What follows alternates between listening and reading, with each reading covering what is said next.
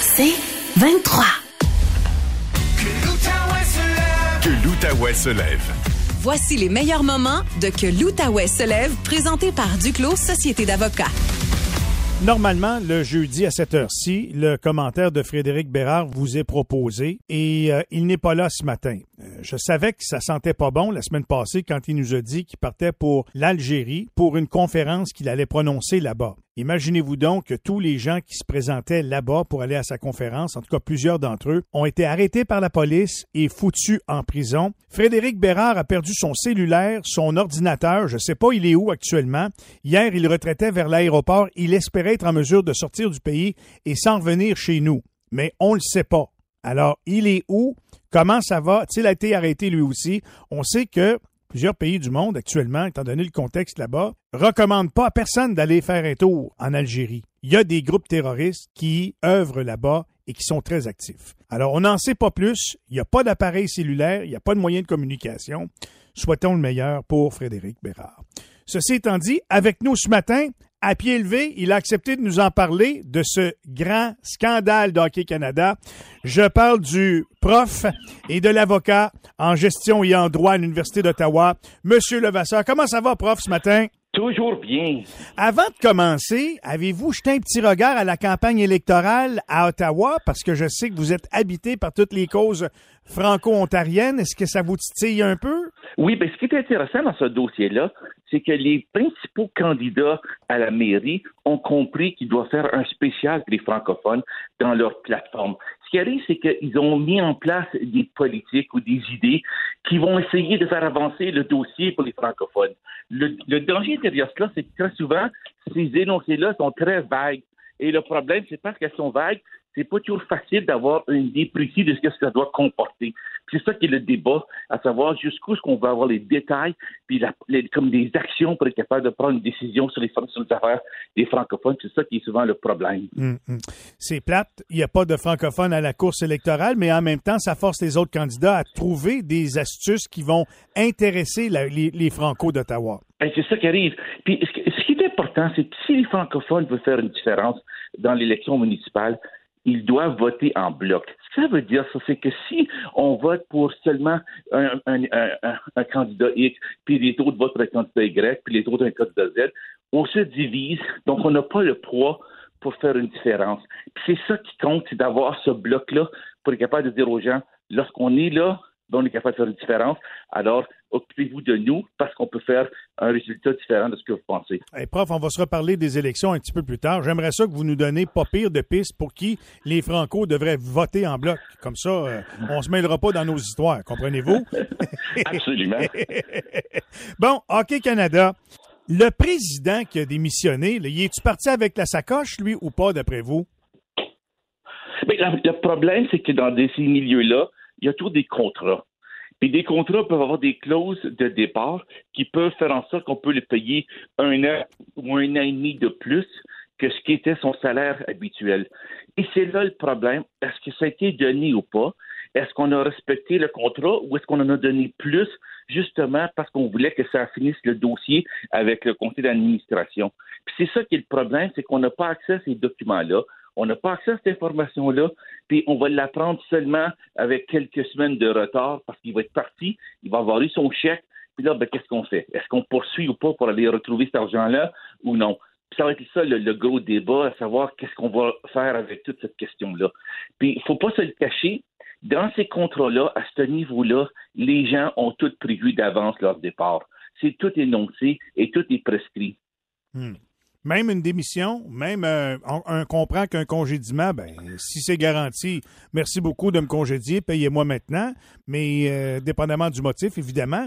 Mais là, dans le cas qui nous occupe, euh, c'est difficile de savoir, dans le fond. Ben, le problème, c'est parce qu'on utilise le terme démission pour les fins publiques. Mais c'est-tu parce que, bref, le Conseil a fait une entente avec Mhm. le président? Puis C'est ça qui est, qui est souvent notre vocabulaire. Puis voyez-vous, pourquoi est-ce que c'est important qu'on le soulève, ça? Regardez toute la culture qui a existé. Quand tu regardes le rapport annuel de Hockey Canada, on n'a pas accès à aucun chiffre. On nous donne des grandes lignes de savoir qui sont les fournisseurs de fonds, tout cela. On apprend tout cela.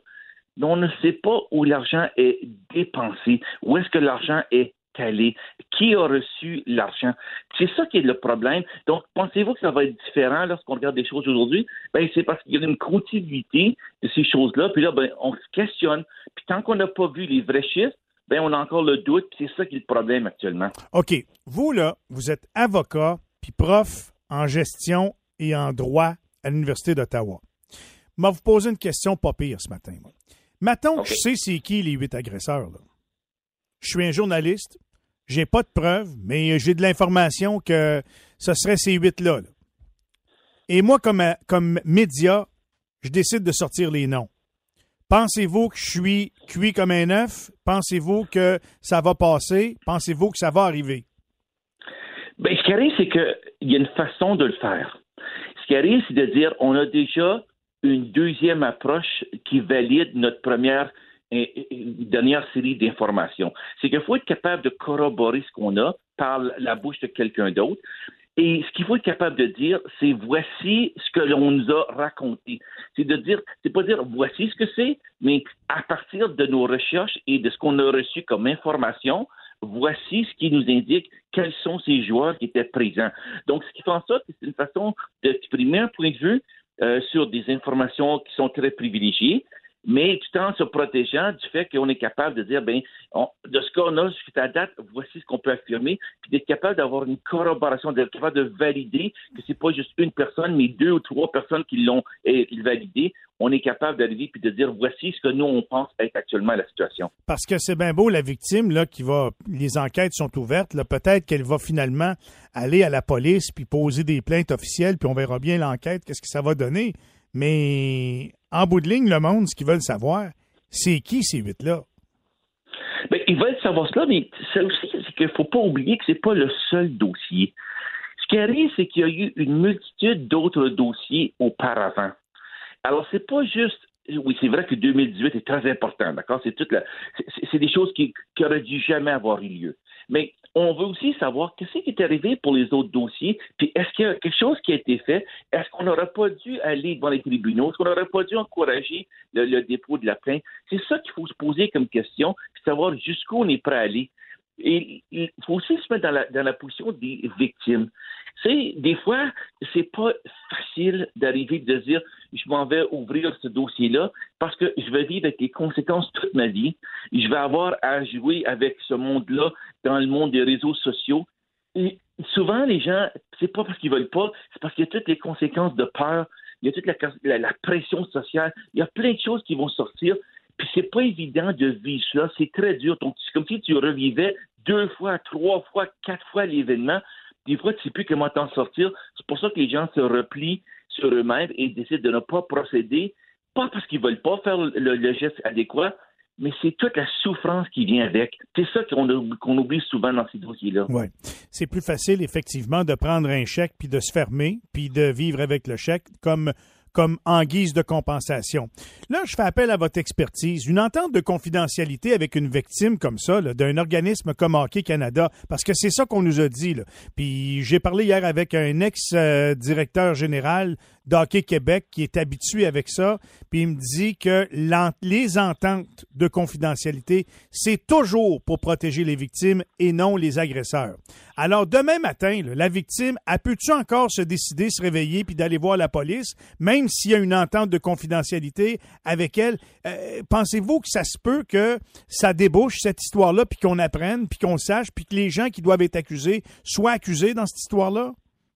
Ce qui arrive, c'est que comme principe de droit, quand on parle de droit criminel, on ne peut pas renoncer à l'application du droit criminel. C'est-à-dire qu'il n'y a pas une prescription comme aux États-Unis. Si on prend le cas de Bill Cosby, la raison que c'était tellement difficile son histoire, c'est parce que, bref, il y avait un délai de prescription aux États-Unis de 10 ans sur l'événement. Donc, c'est pour ça qu'il y a tellement de femmes qui n'ont pas été capables de rien faire, parce que ça faisait plus de dix ans que l'événement avait lieu, donc ils ne pouvaient pas mm. porter plainte. Mm-hmm. Au Canada, il n'y en a pas de prescription. Donc, oui, c'est vrai qu'ils ont reçu une entente au niveau de la confidentialité, mais le délit criminel est toujours là. Ils ont toujours le droit de déposer une plainte devant les autorités policières. Mm. Trouvez-vous que c'est plate pour les gens du conseil d'administration? Parce que ce pas eux autres qui ont violé. Là. Eux autres, ils ont juste, je sais pas, dormi euh, sa switch en appelant pas la police, là, mais, mais tout le monde condamne ces gens-là plus que les agresseurs, on dirait. Mais ce qui arrive, c'est que le conseil d'administration est responsable de la gouvernance de l'organisation. C'est eux autres qui donnent l'envol, qui définissent le plan stratégique, qui définissent les valeurs et qui sont là pour aussi s'occuper de la gestion, superviser comment ça se passe. Quand vous avez ces dossiers-là, sont tellement des dossiers tellement difficiles et complexes, vous ne pouvez pas juste vous cacher derrière ce, genre de rideau-là. Vous devez prendre le, débat puis de dire il faut arriver puis le régler. Puis si on est toujours en train de cacher, par exemple, les fonds qui sont utilisés, on ne dit pas aux gens qu'est-ce qui se passe. Les gens, par exemple, l'assurance qui était utilisée, les portions, pour, ça que je vois donc une assurance, ben, il y trois quarts de cela allait au fond. On avait ensuite d'autres contributions qui allaient au fond. Puis les gens ne savent pas, puis les gens ne se font pas dire cela il y a un problème d'honnêteté de transparence. Et le conseil d'administration, ils ont un devoir de dire, écoutez, voici ce qui se passe, voici ce qui se fait, ou bien d'être transparent et de dire, voici où est-ce qu'on va aller chercher nos fonds, parce que tout le monde le fait dans un esprit de bonne foi. Mais là, quand on utilise ça pour cacher des erreurs du passé ou des comportements inacceptables, c'est plus la même règle du jeu qu'on joue avec. Fait on, vient de casser. on s'entend là-dessus. C'est correct de dédommager des victimes c'est une bonne chose parce que, en quelque part, ils sont imputables. Mais une fois qu'on a donné le chèque, on appelle la police? Ben, c'est parce que ce qui arrive, c'est qu'il faut faire attention. Tu as, une procédure qui est au civil pour la faute commise et le dommage subi par la personne, donc tout le préjudice qu'il vit, qu'elle vit, la personne, la victime. Mm-hmm. Mais là, tu as aussi le côté criminel où est-ce que les gens ont aussi euh, à, tenir compte du fait qu'on a un manquement qui est fondamental, qui est contre l'ordre public, puis qu'on est aussi tenu responsable comme individu. Donc, ça ne veut pas dire que parce qu'on fait une entente euh, pour régler une poursuite au civil veut dire que ça empêche euh, le fait de ne pas avoir une procédure criminelle. C'est deux choses séparées. Alors, on ne peut pas acheter le silence pour le silence dans le sens que ben, je te donne de l'argent puis va pas au criminel. Parce que c'est pas comme ça que ça fonctionne. Parce qu'autrement, qu'est-ce qui arrive? C'est que tout le monde va acheter tout le monde puis qu'il y a personne qui va poursuivre dans les tribunaux. C'est plus le fait que est-ce que c'est un mécanisme qui est fait pour régler au départ une poursuite au civil? C'était ça la démarche. Puis la confidentialité, c'est-à-dire on n'en parle pas à personne. Puis la personne, elle, elle vous dit qu'elle ne voudra pas aller devant un tribunal civil, puis là, ben, c'est correct, c'est sa décision. Mais c'est toujours la décision de la victime au départ à prendre ou non la démarche devant un tribunal au niveau criminel. Prof, c'est toujours intéressant. On se rappelle bientôt. Merci beaucoup d'avoir pris le temps pour nous ce matin. Toujours un plaisir. Merci. Au revoir. Alors, le prof Gilles Levasseur, évidemment, vous le connaissez très bien. C'est un avocat, professeur émérite de gestion et de droit à l'Université d'Ottawa, euh, qui nous a amené, lui, sa façon de voir ça. Puis, vous comprenez que c'est pas fini. Moi, je pense que c'est pas fini. Puis j'ai hâte de voir quels médias vont être les premiers à sortir le nom des agresseurs. là, je surveille ça. Mais attache-toi, là. Attache tes espadrilles de la broche, là.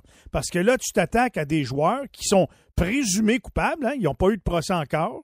Madame, la mademoiselle, elle a eu son chèque, elle, parce que c'est une victime, reconnue aux yeux d'Hockey Canada, assez pour payer. Puis là, on pensait que l'entente de, confidentialité, hey, lâchez-moi. Quand on saura qui, qui était derrière ça, confirmé par deux, trois sources, j'ai déjà hâte d'entendre c'est qui. Dans le cas d'Équipe Canada, comme dans le cas des Olympiques de Gatineau, où il y aurait eu la même chose à Québec. Je pense qu'il faut être proactif, il faut dénoncer, il faut sortir ces histoires-là.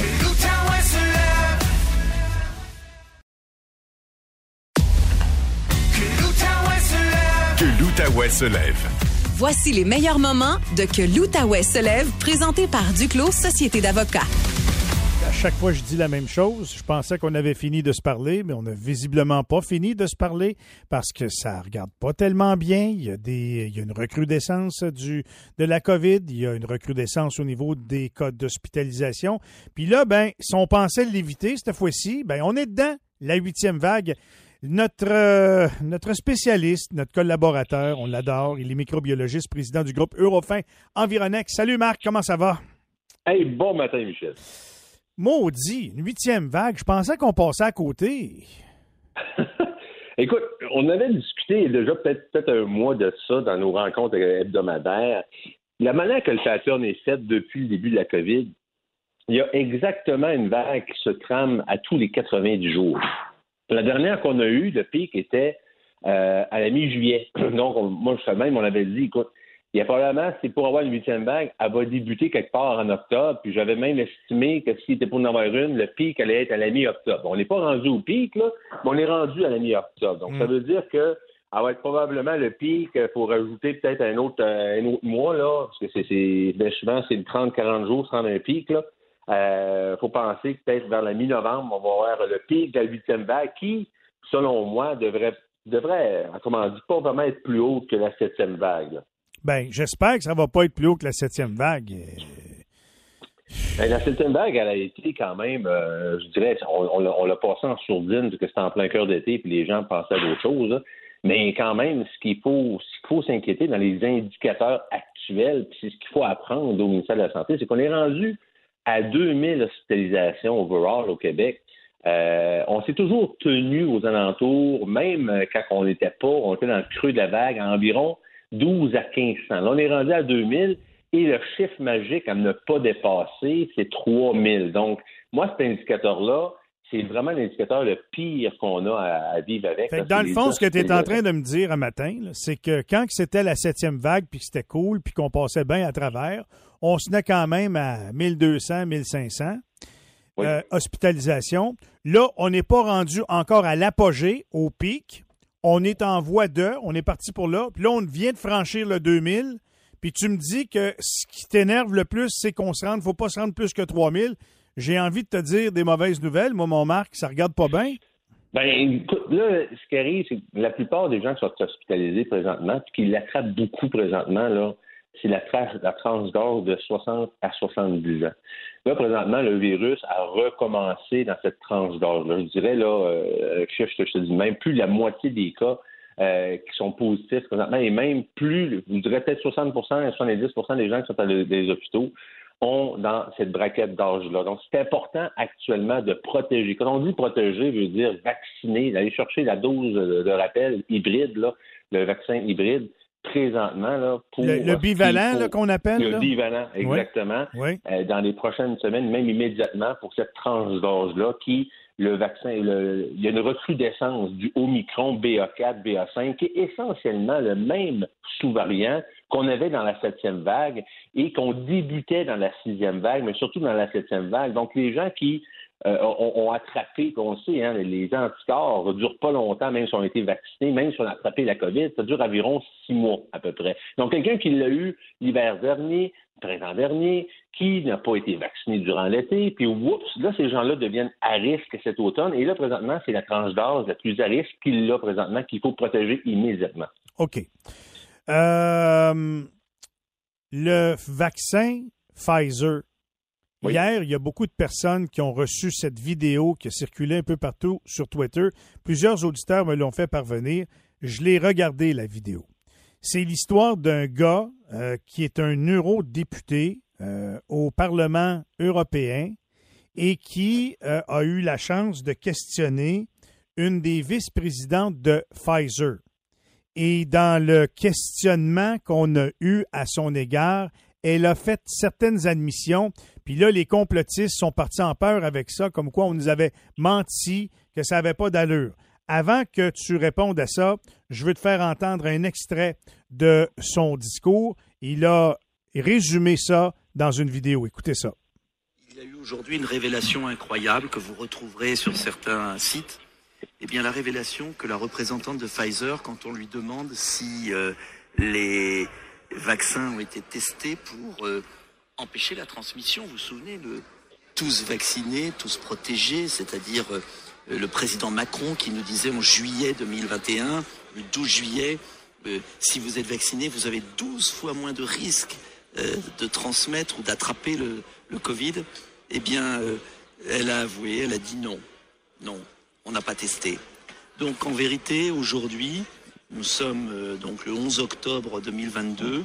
Et bien plus d'un an après, on s'aperçoit que ce que j'avais dit, avec quelques autres, était vrai. Qu'on nous a menti, qu'un immense mensonge d'État ou des États et des industries pharmaceutiques a été organisé pour vous culpabiliser de ne pas vous vacciner. Si vous n'étiez pas vacciné, vous preniez le risque de transmettre à votre grand-mère. Vous preniez le risque d'attraper euh, la Covid. Euh, et donc, vous deviez vous vacciner, pas pour vous, pour empêcher des formes graves. C'est l'autre point du vaccin, qui d'ailleurs est sujet à caution, mais pour empêcher de transmettre. Et en fait, on s'aperçoit aujourd'hui, eh bien, que ce n'était que mensonge. Euh, quand sur les autoroutes, vous voyez tous vaccinés, tous protégés, bah, ils l'ont enlevé d'ailleurs. Maintenant, ils mettent sur les économies d'énergie. Alors, vous entendez ça, vous vous dites, hey, c'est une gang de menteurs. Ils nous ont pas dit, euh, ils nous ont menti, euh, ils n'ont pas testé sur la transmission. L'élément qui est important dans le discours de ce député, c'est la transmission. Euh. Marc, qu'est-ce que, comment tu réagis face à ça? c'est sûr, quand tu écoutes ça pur et dur, un conspirationniste de ce monde-là, c'est du gâteau. Là. Il, va, il va spinner ça, il va dire ben voyons, pourquoi qu'on avait le passeport vaccinal, puis que blablabla, puis ça crée une ségrégation entre vaccinés et non vaccinés. C'est sûr que ça, pour eux, c'est boum, ça va faire le tour du monde, ça là. Mais il ne faut pas voir ça de cette manière-là. Moi, mon opinion scientifique par rapport à ça, je ne suis pas politicien, là, je suis plus scientifique. Euh, autrement dit, on le savait d'avance. Euh, dès le début, là, les gens se faisaient vacciner. Le but de la vaccination, même si Pfizer ne l'avait pas dit ouvertement dit, moi, on le savait, nous, que quelqu'un qui était vacciné pouvait transmettre la maladie. euh, Peut-être à un égard moins élevé parce que les charges virales sont moins élevées sur une personne qui l'attrape, mais il y avait une transmission de la maladie d'un individu, individu à l'autre. Et si on avait eu le temps de, vérifier ce qu'on appelle l'immunogénicité, ben, et de vérifier comment que le vaccin va durer dans le temps, c'est à peu près la seule affaire qu'on a testée, de dire que les anticorps vont durer 3-4 mois, et on savait que le vaccin euh, était là pour diminuer les formes graves de la maladie. On a toujours dit, faites-vous vacciner, euh, c'est très bon pour diminuer les formes graves. On n'a jamais dit, faites-vous, vacciner que vous êtes stérilisé, parce qu'il y a deux formes de vaccins qui existent. Il y a des vaccins stérilisants, puis le vaccin stérilisant, c'est un vaccin qui est comme le vaccin de la rougeole, le vaccin de la rubéole, les vaccins qu'on a en bas âge, ça, c'est des vaccins qu'on a une fois dans notre vie et qui nous stérilisent toute notre vie. Puis il y a des vaccins qui sont immunisants, dans le sens qui va te donner une dose d'anticorps pour t'aider à passer au travers si tu attrapes la maladie. Et malheureusement, dans ces doses d'anticorps-là, dans ces doses de vaccins-là, on transmet quand même la maladie. Et ça, tout ce qui s'appelle coronavirus, là, Michel, on le savait d'avance. Tout ce qui est coronavirus, c'est impossible de faire un vaccin qui va stériliser la personne pour empêcher qu'elle l'attrape et empêcher qu'elle le transmette. Donc ça, on le savait déjà. Donc pour ça, c'est une bombe pour les conspirationnistes, mais les scientifiques, on le savait déjà. On le savait déjà, mais en même temps, la vaccination interplanétaire, j'ai envie de dire, là, euh, démontre que ça réduit le taux de transmission. Les tests ont peut-être pas été faits, puis Pfizer l'a peut-être pas clairement dit qu'avant de donner un vaccin à quelqu'un, on n'a pas fait des tests sur voir comment ça empêchait la transmission, puis on vous a pas garanti, euh, parce que je sais que tu nous l'as dit souvent, là, que le vaccin, ça nous empêche d'avoir euh, la forme grave des, des, des séquelles de la COVID. C'est ça que tu nous disais toujours. Maintenant, je pense que le monde entier sait maintenant que ça empêchait aussi, d'une certaine façon, la transmission. Ça réduisait les risques de transmission. Ça anéantissait pas les risques de transmission. Puis là, bien évidemment, c'est le fun de dire qu'ils ont menti puis qu'ils nous ont pas dit la vérité. C'est sûr. Ben, c'est une bombe parce que, tu sais, ils n'ont pas pris le côté gris. C'était blanc ou noir. Ils ont dit, ben, le vaccin, ça, ça protège pas de le transmettre ou de l'attraper, ta, ta, ta, ta. Mais tu sais, à quelque part, tu l'as très bien expliqué, Michel, c'est vrai ce que tu dis, c'est que quelqu'un qui est vacciné, parce qu'il contient déjà des anticorps, parce qu'il y a des, des armées de soldats qui est déjà prêt à combattre si tu l'attrapes, la charge virale que la personne va être qui va, va- va l'attraper va être moins élevée. Qui dit une charge virale moins élevée, ça veut dire que dans les micro-gouttelettes qu'on va envoyer, là, ce qui est contagieux, il va en avoir moins dans l'air qu'une personne qui n'est pas vaccinée. Donc, on est moins contagieux, mais on le reste encore fortement. Là. On est moins contagieux à un certain, à un certain niveau. Et, euh, et- mais c'était pas vraiment le branding de, de- de la vaccination, c'était de protéger les gens qui l'attrapaient. Puis la vaccination a réellement sauvé des vies, des personnes qui en avaient vraiment le besoin. là. Puis je pense que le vrai test, là, c'est le test mondial qu'on a eu. Ils n'ont pas fait des Ah ouais. tests pour nous le donner. Ils nous l'ont donné, puis c'est ça le test. Fait que on s'entend là-dessus. Là. Il faut que tu penses, là, on, on a développé ce vaccin-là dans une urgence sanitaire mondiale. Puis d'ordre général, quand on fabrique un vaccin, peu importe le, le type de maladie qu'on veut traiter, c'est de 5 à 10 ans avant de le mettre en marché. Imagine-toi, on le fait environ dans moins d'un an. Euh, c'est évident qu'on pouvait pas tout, on pouvait focuser sur une affaire. C'était le, focus scientifique a été est-ce que si on est vacciné, on peut éviter d'en mourir ou du moins d'en développer des formes graves? Et c'était le focus de ce vaccin-là qui a été fait dans un temps record. Euh, et si on avait mis l'immunogénicité de sorte ou la stérilisation du vaccin, ça aurait été impossible. On serait peut-être euh, encore en train de faire des tests, puis personne n'aurait été vacciné, puis on serait à moitié mort. c'est- tous les, les vaccins. On parle de Moderna, on parle de Pfizer, mais c'était aussi le cas pour AstraZeneca et les autres types de vaccins auxquels les gens ont été vaccinés. C'est tous les vaccins contre les coronavirus. Il n'y avait pas un meilleur qu'un autre pour empêcher de l'attraper. C'est clair. Marc, comme toujours, merci. Puis euh, j'ai envie de te dire presque assurément à la semaine prochaine. À la semaine prochaine, on s'en reparle. Bye bye. Marc Hamilton, microbiologiste, président du groupe Eurofin Environex. Euh, voilà. Huitième vague, c'est parti. Euh, allez vous faire vacciner euh, si vous ne l'avez pas eu votre rappel ou si vous n'avez pas euh, le bivalent. Surtout si vous êtes âgé de 60 ans et plus. Plus que jamais, c'est important.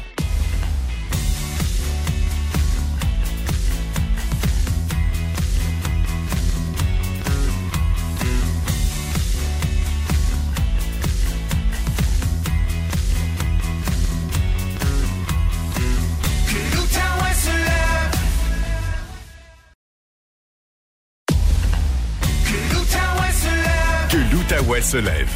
Voici les meilleurs moments de Que l'Outaouais se lève, présenté par Duclos Société d'avocats. OK, nous sommes de retour. Je vous remets en contexte. On est en juin 2020. Euh, sur la rivière des Outaouais, il y a un plaisancier avec un bateau de 27 pieds, un campion de 27 pieds, qui euh, accélère et il y a une vague d'un autre bateau à proximité. Et euh, dans l'habitacle, dans le bateau de 27 pieds, le conducteur, le monsieur qui conduit le bateau, lui, il se casse la tête, il casse le pare-brise de son, bateau en se frappant la tête sur le pare-brise tellement ça a fort.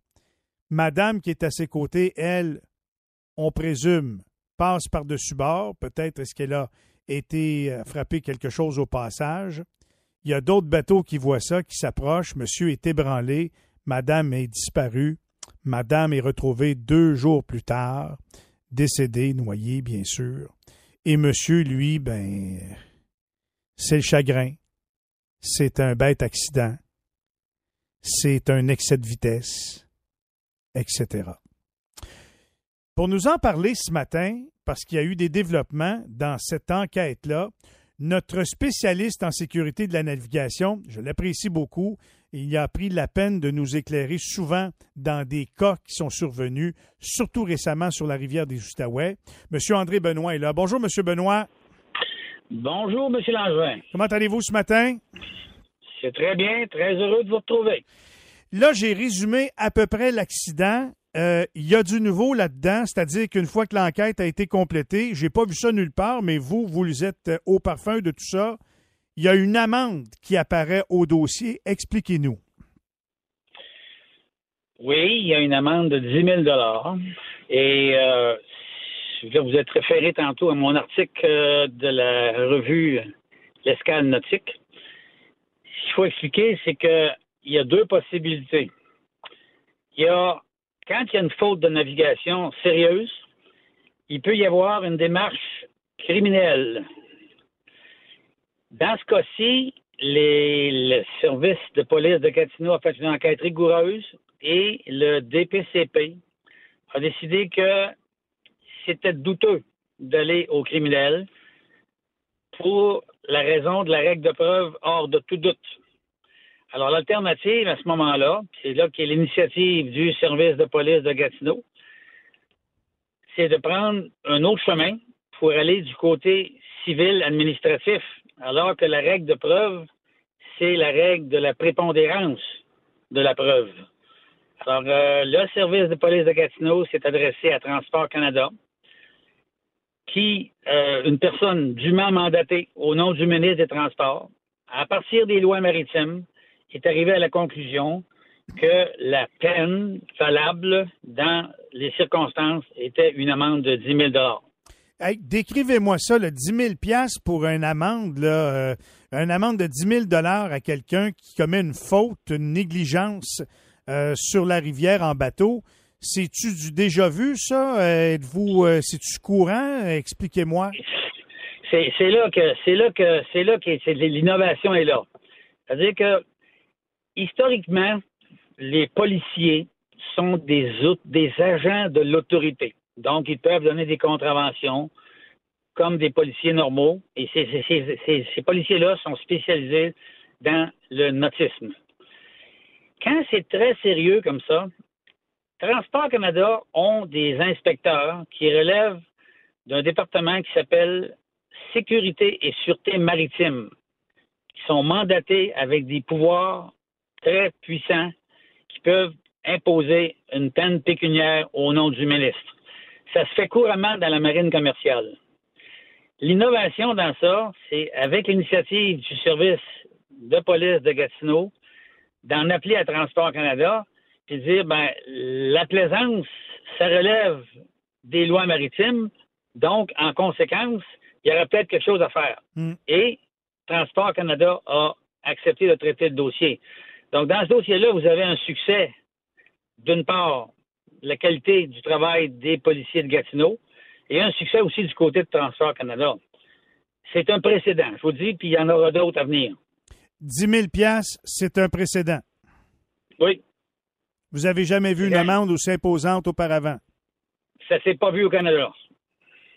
Hmm. En même temps, je me mets dans la peau de la personne qui conduisait le bateau, qui a perdu sa femme, M. Benoît.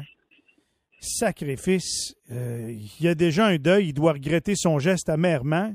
Là, aujourd'hui, il nous entend par la radio, puis il reçoit une amende de 10 000 Ouch! Ben, voyez-vous, les règles sont faites que normalement, la peine doit être proportionnelle à la faute. Puis j'aime ça vous posez la question parce que dans mon article, il y a une précision, là, vous avez dit tantôt, ça s'est passé le 20 juin. Moi, je vous dis que ça s'est passé le 20 juin à 6h08 en fin de journée. Hmm. Donc, à, à une heure très précise, le capitaine conducteur de l'embarcation a fait une erreur grave, une faute grave. Ça ne veut pas dire qu'il est un malva pour autant, pour le reste de sa vie. Voyez-vous? Oui. Mais effectivement, la faute est grave. Et la faute aurait pu être traitée du côté criminel. Qu'il faut comprendre, c'est que du côté criminel, il faut une preuve à 100% C'est hors de tout doute. Hmm. Quand on est devant un tribunal civil administratif, ben 50% plus 1, c'est bon. Voyez-vous? Oui. Alors, c'est- la nuance est là, mais il y a une faute grave qui a été considérée grave par les policiers de Gatineau qui ont fait appel au directeur des poursuites criminelles et pénales, qui ont analysé le dossier, qui ne l'ont pas considéré justifiable à 100% Parce qu'oubliez pas, là, au criminel, c'est un maximum de 14 000 Euh, Pas 14, 14 ans de prison, excusez. Voyez-vous? Alors que dans la loi maritime, le maximum pour une faute comme ça, c'est 12 000. L'inspecteur a décrété 10 000. Fait qu'il est dans sa fourchette, lui, là, de gravité. Oui, oui. Fait qu'il y a eu, il y a eu- il y a- si on tenait, M. Langevin, c'est qu'il y a eu du travail de sérieux dans ça. Ah non, mais moi, je, je doute pas du travail. Je fais juste dire au niveau du sentiment humain, moi, je me mets dans. Je- moi, j'ai un grand cœur, M. Benoît, vous comprenez? Je, je- je comprends que monsieur a fait une maladresse, puis c'est une négligence importante, puis grave. Il y a quelqu'un qui s'est tué, puis lui-même, il a été blessé là-dedans. Mais il me semble que, Exact. que d'ajouter 10 000 par-dessus le tas deux ans plus tard, aïe aïe, c'est ça que je dis là, ce matin. Mais si le dossier avait été accepté au criminel, il y aurait eu quoi? Ah, ouais, effectivement. Fait que dans le Il fond. faut, relati- faut relativer, M. faut relativer, M. Langevin, là. Oui, oui, je comprends. Dans le fond, c'est peut-être euh, le moindre mal. C'est ça que vous me dites ce matin. Là. Ben, je ne vais pas vous présenter ça comme ça. Il y a des lois, il y a des règlements. Et quand il arrive des fautes, euh, souvent, les, dans le milieu de la plaisance, surtout, les règlements sont pas comme le code de sécurité routière. Le monde sont confus. Comment ça se fait que ça passe gratis, cette affaire-là? Comment ça se fait que c'est toléré? Comment ça se fait? Fait qu'il y a plein de monde qui disent oui, il y a une faute. Euh, vous l'avez dit dans votre introduction, euh, il peut avoir du regret. Ben, il y a personne qui en veut. Moi, j'en veux pas à cette personne-là. Je sais pas si les familles en veulent ou quoi. Je connais pas. Mais il y a eu une erreur et je suis responsable de mes erreurs légalement. En gros, c'est ça le thème. Dites-moi, vous, là, euh, vous avez témoigné dans ce dossier-là. Vous avez été témoin appelé, témoin expert dans, ce, dans cette cause-là. Ouais, mais mon travail a consisté en plus un guide. Ah, Pensez plutôt à un guide touristique, là, tu sais, là. Hmm. Euh, j'ai pas fait de travail d'enquête. Le travail, le mérite, la rigueur du travail d'enquête appartient au service de police de Gatineau qui a fait un excellent travail. Hmm. À partir de ça, moi, je suis comme un guide touristique. Ben, je dis, regardez, là, vous connaissez pas la ville, allez visiter telle affaire, telle affaire, telle affaire. Voyez-vous, en gros, là, c'est l'image que je veux qu'on ait de moi dans ce dossier-là. Là, vu que vous êtes un bon guide touristique, change de sujet. change de sujet. Le fameux bateau jaune dont on a parlé ensemble il n'y a pas tellement longtemps.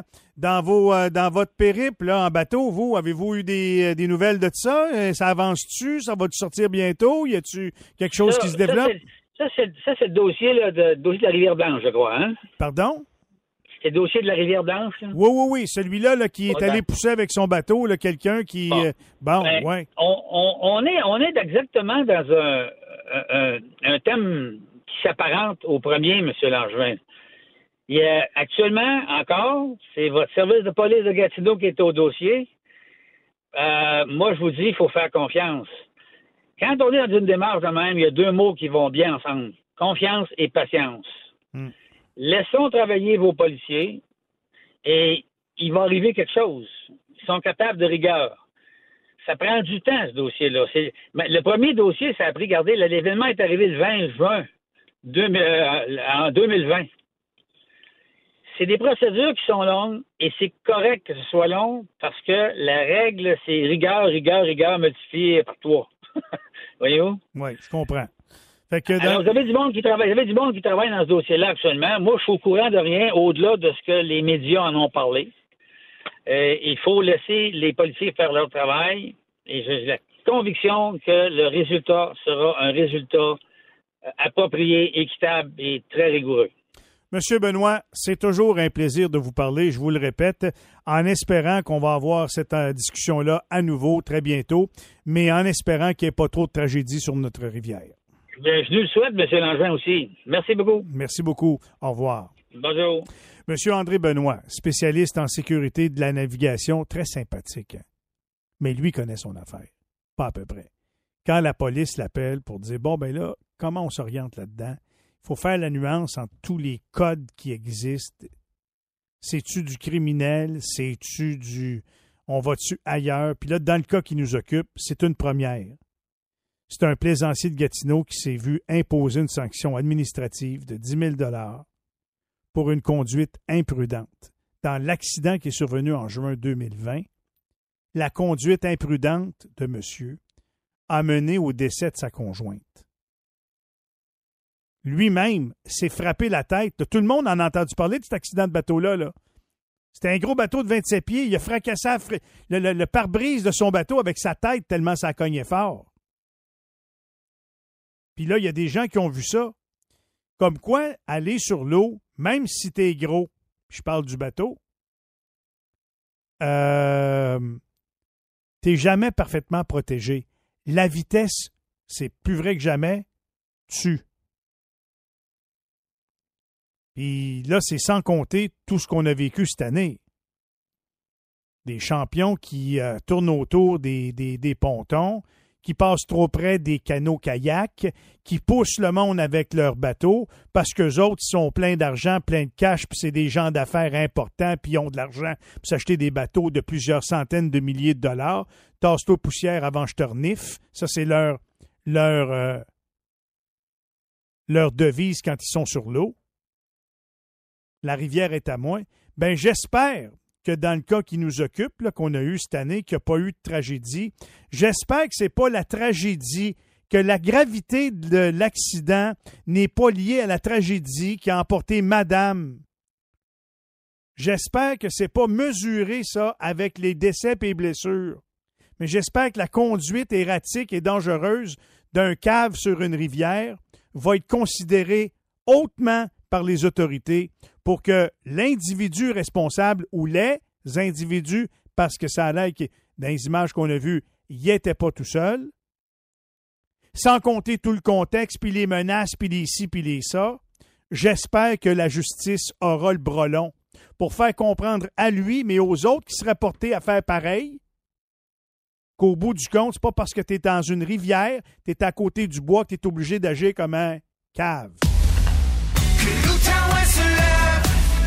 Tania, du côté des médias sociaux, Ben, rapidement, je vous parle de TikTok ce matin. Encore une fois, des défis qui, qui font Ah oui? réagir. Bon. Et là, je veux juste aviser, parce que j'ai reçu deux courriels concernant ça la dernière fois que j'ai parlé de ça. On m'a dit, faut pas t'en parler parce que tu donnes des idées aux jeunes. Ouais. Euh, justement, j'en parle pour que peut-être que les parents ou quoi que ce soit vérifient un peu ce que les jeunes font. ouais, mais on a euh, de plus sur, en plus de euh, jeunes qui nous écoutent, c'est ça qui me fait peur. Et euh, je vous le dis, Ouais. faut pas nécessairement. Justement, j'en parle pour vous mettre en garde parce que peut-être quand, quand vous voyez des choses sur euh, TikTok, vous dites ah je vais l'essayer, mais faut peut-être euh, euh, prendre le temps de faire ses recherches avant. Et euh, quelques autres défis TikTok font réagir. Euh, je vous en parle ce matin. Premièrement, celui qui incite les utilisateurs à consommer 4,5 litres d'eau par jour et ce pendant un, mois. Alors on dit que pendant un mois, il faudrait consommer 4,5 litres d'eau par jour. Il y a un médecin qui affirme que le défi peut se révéler dangereux pour la santé des influenceurs.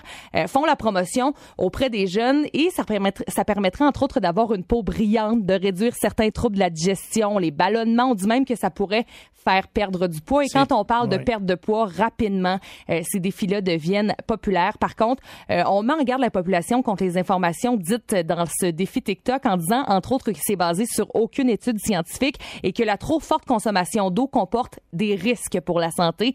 Alors, on dit que 1,5 à 2 litres d'eau par jour, ça suffit. Alors, pas besoin d'aller à presque 5 litres.